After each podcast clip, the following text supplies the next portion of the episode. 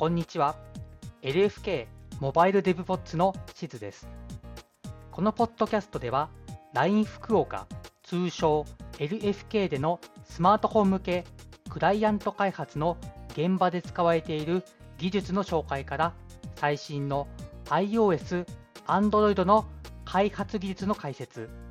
さらには福岡で働くさまざまなバックグラウンドを持ったエンジニアにフォーカスしていきます。なお、このポッドキャストは国内外のエンジニアに向けたものですので、日本語、英語のエピソードを用意しております。はい。では、第4回目始めたいと思います。皆様、こんにちは。えー、本日は、存在型とエニーキーワードというテーマで話していきたいと思います。よろしくお願いします。こちらのシリーズでは、コミュニティで話されている SWIFT の最新情報や共有されている知見について話していきます。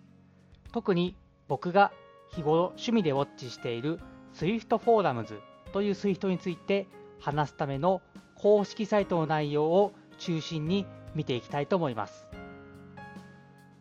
なお、話している内容に関しては GitHub にまとめたものがありますので、もしご興味があればそちらもご参照ください。存在型に関しては以前も、えお話ししたのですけれども簡単にまた紹介しますと、えー、ある条件を満たす全ての型を表す型になります。で、SWIFT ではプロトコルを型として使用した場合に、えー、存在型として扱われます。で例えば、えーと、アニマルプロトコルというものがありまして、それに準拠したロック構造体とキャット構造体があるとします。でそうしたときに、ある変数をアニマル型として定義した場合に、そのアニマル型の変数には、ドッグのインスタンスも、キャットのインスタンスも入れることができます。これは、ドッグもキャットもアニマアニマル型として受け入れることができるからです。で、この存在型なのですが、使っていくにあたっていくつか制限があったりですとか、問題になる可能性があるところがありますので、そちらについて紹介したいと思います。まず、機能面での制限がありまして、存在型として利用できない場合があります。これは大きく2つに分かれまして、1つが関連型アソシエイティッドタイプがプロトコルの要件に含まれている場合、もう1個がメソッドやプロパティなどの強変ではない位置、えー、詳しくはえ話しませんが、例えば引数などに大文字で始まるセルフへの参照が含まれている場合は、型として扱うことができません。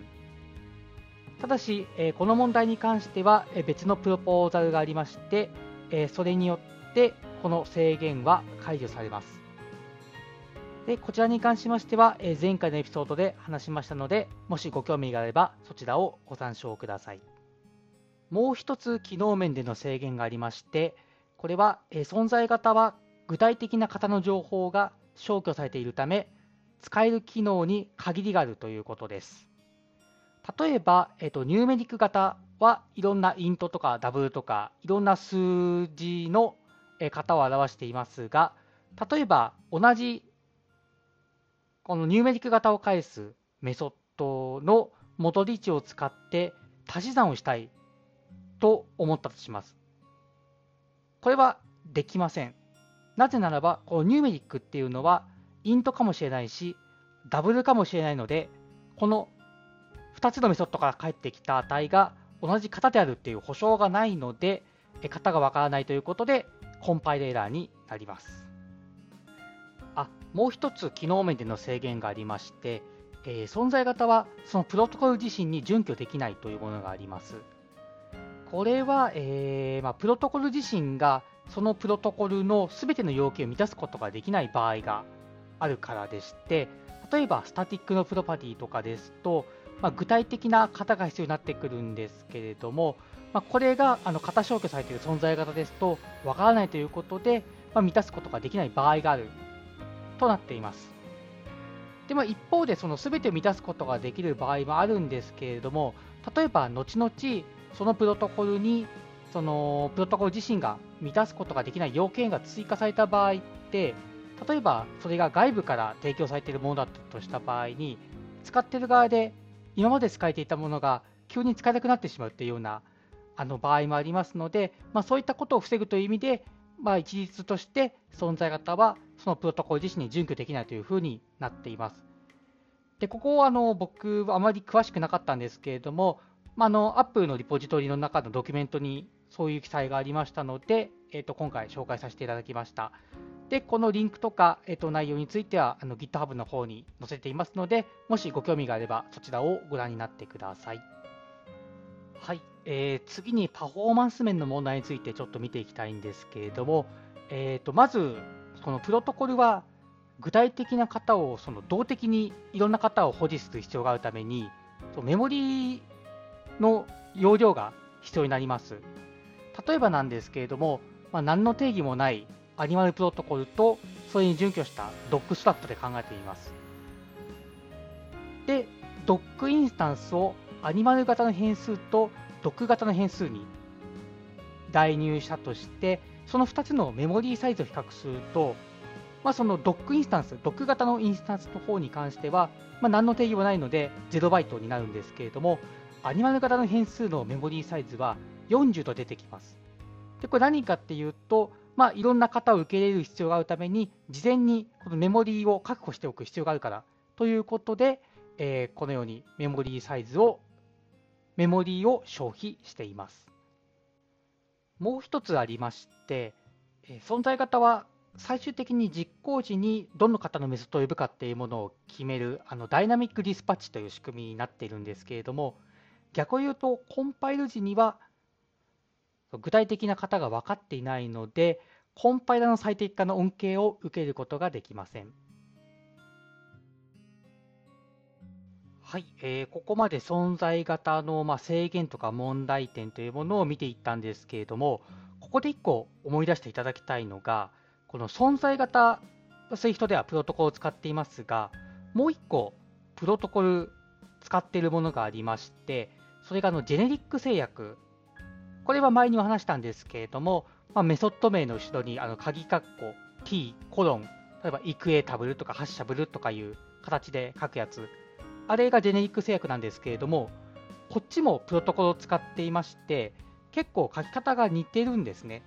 ただし、あの現時点ですと、まあ、ジェネリック制約の方が書くことが難しい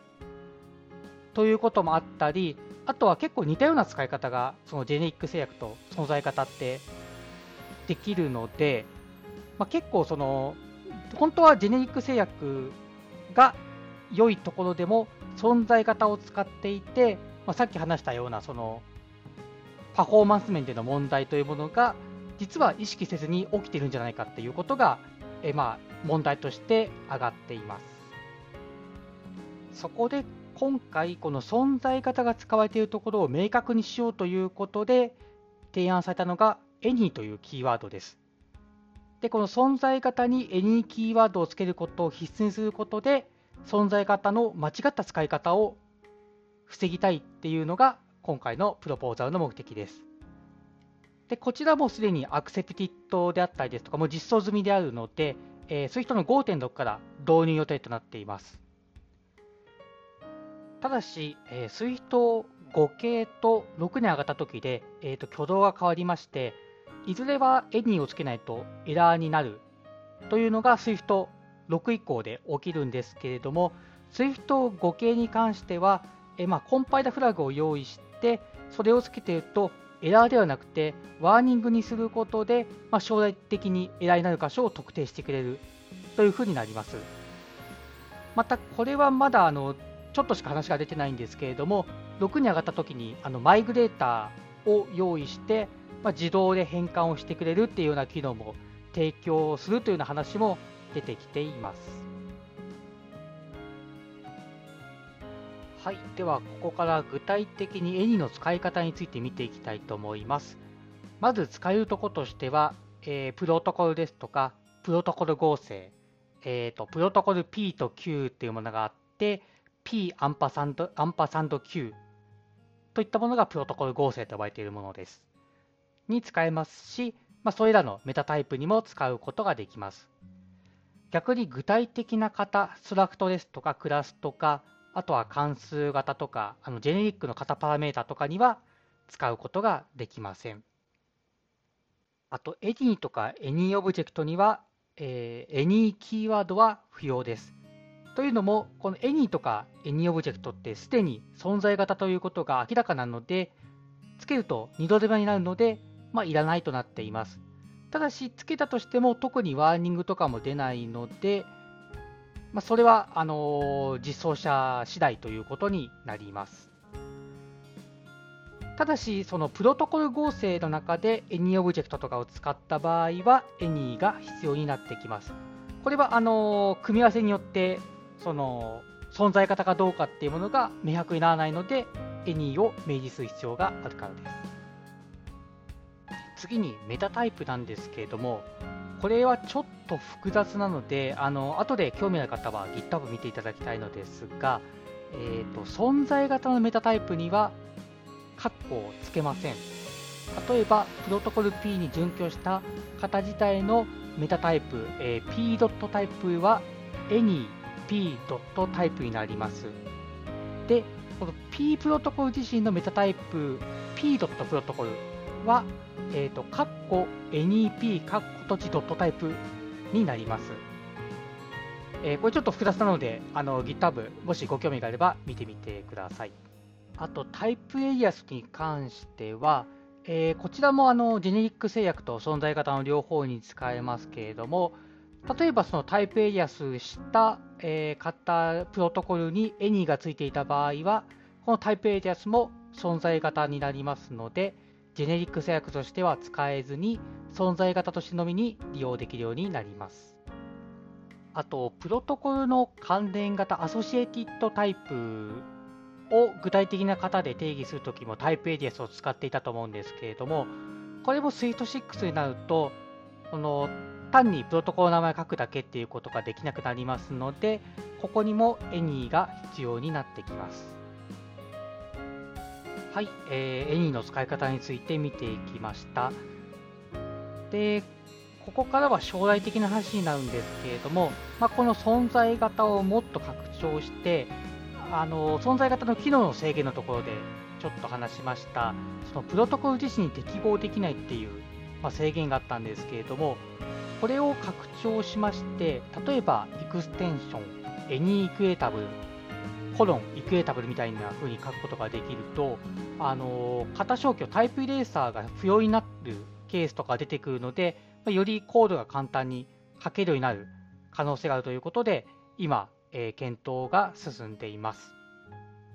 あと、存在型にエニーをつけたことによって、その単純なその素のプロトコルの名前というものの使い方がちょっと変えることができるかもしれないということで、例えばそのプロトコルの名前の名前に鍵括弧でアソシエティドタイプの型を指定することができると、まあ、すごいあのウェアアークとか使わなくてももっと簡単にコードを書けるようになるっていうことも検討されていまして、これは実際に今実装も進んでいるので、将来的にはあのそういった新しい書き方っていうものも使えるようになるんじゃないかなというふうに思っています。はい、えー、今回は存在型と Any キーワードについて見ていきました。この Any キーワードを導入することで、存在型を使っているところが明確になって、まあ、その不要なコストがかかっている箇所がないかっていうことをチェックできるようになりました。で、今回のプロポーザルとは直接関係ないんですけれども、any と対応なすキーワードとして SAM というものがありまして、これは今のオペークリザートタイプで使われているんですけれども、この any が任意の型を表して、SAM が特定の型を表すということで、この SAM を使ったジェネリック制約の書き方の改善というものも今進んでいます。で、こちらに関してもまた今度あのお話ししたいと思っていますので、えー、またその機会にサブについても話します。それでは、えー、今回は以上です、えー、皆様ありがとうございました。LINE 福岡ではモバイルエンジニアが様々な話題に対して調査や議論、そして開発現場での使い方などを日々模索しています。次回以降もまた日々の議論から生まれた話題や LFK について紹介していく予定なのでよろしくお願いします。もしエピソードに関するご感想、話してほしいトピックなどありましたら、ハッシュタグ、シャープ、すべて大文字で LFK アンダーバー DEVPODS LFK アンダーバー DEVPODS でツイートいただけると幸いです。また、LINE 福岡ではエンジニアの採用を国内外問わず積極的に行っています。もし興味があれば一度カジュアル面談などで社員との交流ができればと思います。本日はご視聴ありがとうございました。